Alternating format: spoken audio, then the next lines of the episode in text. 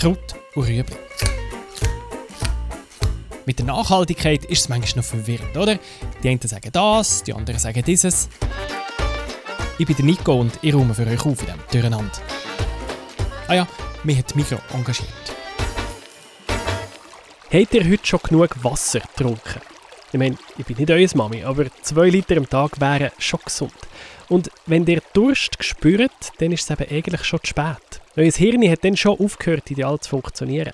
Und andere Organe arbeiten auch nicht mehr so gut, wie sie könnten. Unser Körper braucht einfach Wasser.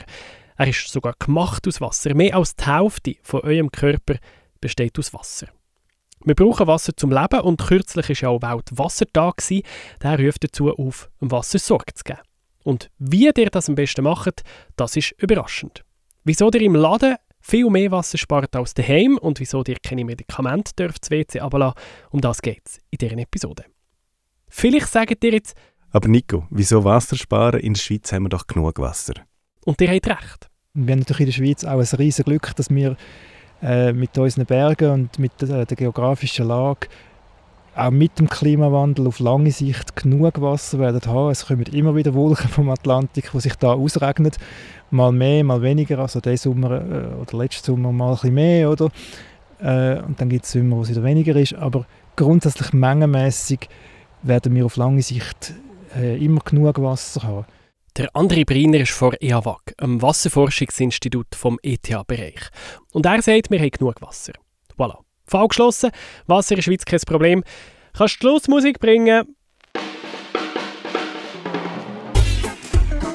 Ah nein, Moment. Der André Briner sagt, wir machen es uns zu einfach, wenn wir denken, nur die südlichen Länder haben Probleme mit dem Wasser. Und das ist vielleicht schon ein bisschen, ähm, dass die Leute nicht so realisieren, dass wir doch auch ein paar Probleme haben beim Wasser, wo wir dranbleiben müssen. Okay, aber jetzt hat er doch vorher gesagt, wir haben genug Wasser in der Schweiz. Äh, wenn Sie die weniger Wasser brauchen, dann geht es ja nicht nur um den Liter oder um den Kubikmeter Wasser, wo man weniger braucht, sondern es muss auch weniger Wasser aufbereitet werden. Je nachdem äh, wird das auch umgepumpt, bis es bei Ihnen ist. Das braucht Energie und ganz besonders Energie braucht es, wenn Sie viel Warmwasser brauchen. Also das heißt zum Beispiel weniger lang baden oder weniger lang, also weniger baden, nicht weniger lang, weniger, weniger baden, weniger lang duschen, beim, beim Abwaschen, beim, auch beim Handwaschen nicht langes Warmwasser laufen lassen. Das ist absolut eine gute Sache, weil das spart Energie. In vielen Häusern wird das Wasser ja immer noch mit Erdöl geheizt. Das heisst, viel Warmwasser verbrauchen schadet dem Klima. Punkt 1 ist also, Wasserverbrauch ist häufig Energieverbrauch. Punkt 2 ist, der grösste Teil des Wassers, das wir verbrauchen, den sehen wir gar nie. Ich habe gerade den Klimaschutz erwähnt. Angenommen, ihr wollt etwas Gutes tun für das Klima. Und ihr kauft ein Elektroauto. Sagen wir, ein Tesla. Dann grabt ihr an einem Naturschutzgebiet in der Nähe von Berlin das Wasser ab. Für uns ist das hier selbstverständlich. Wasserhahn auf, Wasser sprudelt. Aber was, wenn das bald nicht mehr so ist? In Brandenburg könnte es demnächst so klingen. Das befürchten zumindest einige Umweltaktivisten und Anwohner. Der vermeintliche Grund? Die Tesla Gigafactory.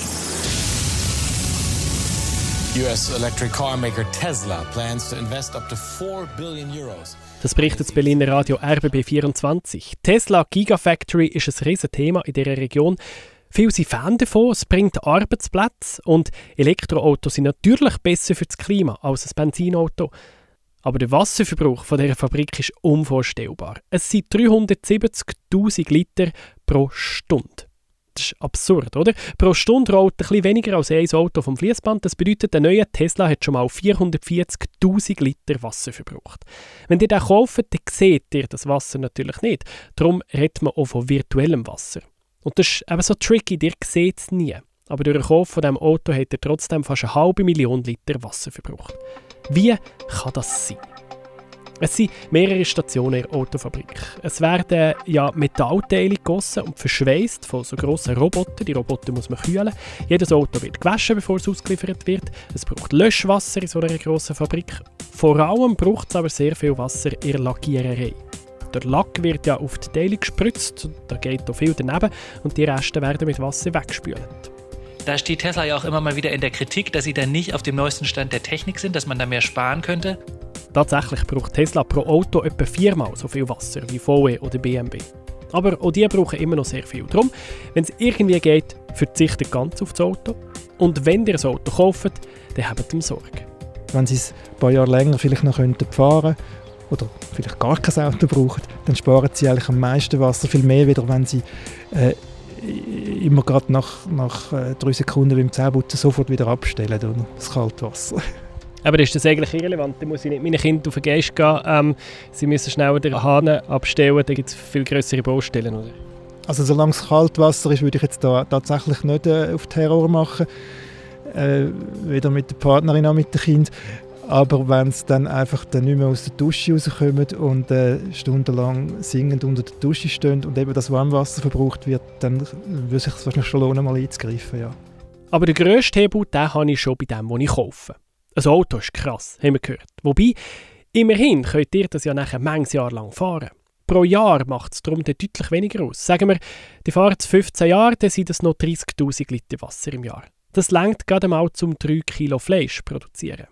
Wenn ihr auf Fleisch verzichtet, könnt ihr also noch viel mehr bewirken, als wenn ihr auf das Auto verzichtet. Fleischherstellung, insbesondere wenn es mit Mastfutter gemacht wird, wenn irgendwo zuerst Soja produziert wird, vielleicht auch bewässert, das wird hergefahren, nachher werden Tiere gefüttert, mit dem Schluss essen sie das Fleisch.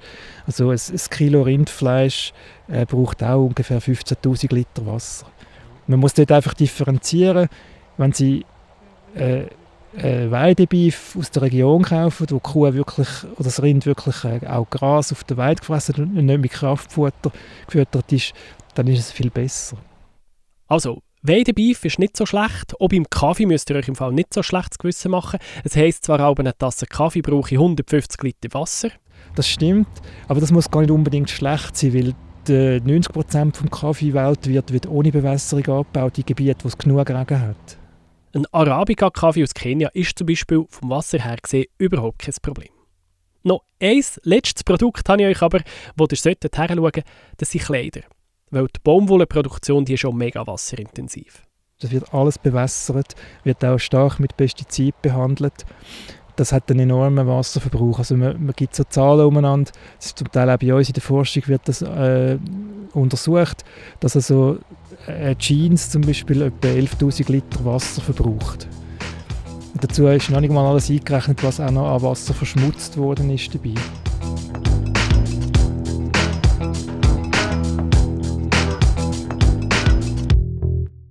Wasserverschmutzung. Das ist das zweite große Thema, wo ich darauf eingehen will und ebenfalls ein Thema, das ihr viel machen könnt. Weil ja, Wasser haben wir genug, aber wir müssen schauen, dass es sauber bleibt. Die Pestizide hat der André Brinner erwähnt. Mit denen schützt man Baumwollpflanzen, aber man schützt mit denen halt auch Früchte und Gemüse. Und diese Pestizide landen im Wasser. Aber da könnt ihr ganz einfach etwas dagegen machen. Also es ist relativ einfach. Ähm, der Biolandbau braucht zwar auch Pflanzenschutzmittel, das kommt immer wieder die Thematik, aber er braucht eben andere Pflanzenschutzmittel und weniger toxische. Vor allem nicht in so kleinen Mengen, so hochgiftige, wie das ähm, die konventionelle Landwirtschaft braucht. Und von dem her, wenn ich als Biokonsumentin das durchziehe, dann mache ich da schon einen rechten Schritt in eine gute Richtung. Das sagt Eva Weiss. Sie ist Landwirtschaftsverantwortliche beim WWF und sie sagt, es gäbe ja neben dem Bio-Label sogar auch noch andere Label, die sich in diese Richtung entwickeln. Es gibt auch andere Labels, IP Swiss, die pestizidfreie Produktion anbieten. Also insbesondere Migro wird ja schließlich das Getreide, pestizidfreies Getreide anbieten.